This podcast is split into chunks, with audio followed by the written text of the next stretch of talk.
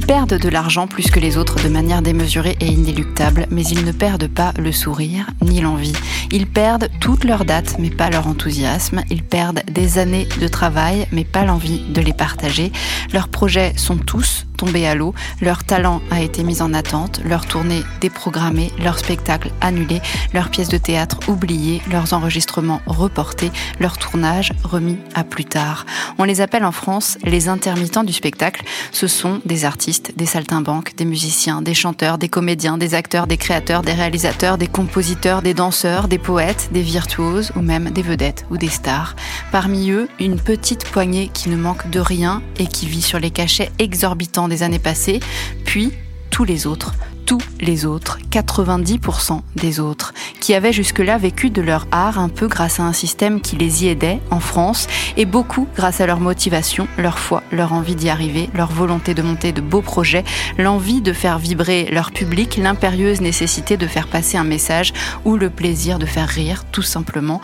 Tous, en tout cas, ils donnaient tout, ils ne comptaient pas.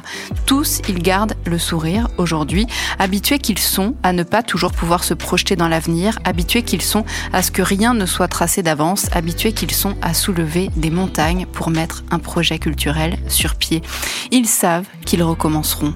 Emmanuel Macron en personne leur a dit d'ailleurs aujourd'hui, vous savez faire, nous comptons sur votre créativité. Ils savent faire, mais il va falloir les aider un peu quand même. Ils savent faire, mais il ne va pas falloir leur demander plus que ce qui est possible. Ils savent faire, mais ils ne pourront pas tout faire. Et nous, nous, on a besoin d'eux. Nous, on a besoin de pouvoir repousser la porte d'une salle obscure en se réjouissant secrètement de passer deux heures dans le noir à se faire raconter une histoire. On a besoin de sentir monter l'excitation dans la file d'attente d'un guichet au théâtre pour choper les billets d'une pièce à la dernière minute et de se délecter d'avoir pu y entrer.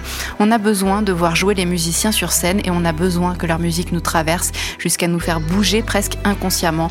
On a besoin d'entendre les rires de centaines d'autres personnes autour de nous quand on va voir un mec sur scène juste pour qu'il nous fasse marrer. On a besoin de partager avec eux, on a besoin de la sentir, cette énergie phénoménale qu'ils ont à nous donner.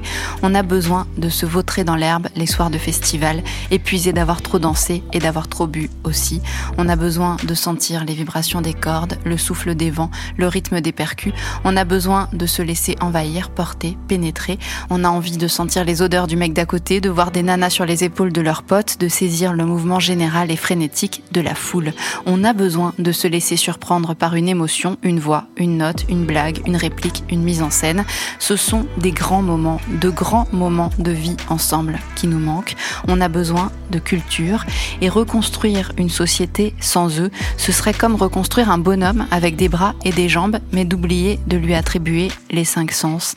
Ils sont nos cinq sens, ils sont notre vitalité, ils sont notre nourriture ils sont l'incarnation de nos émotions. On a besoin de culture comme on a besoin de liberté.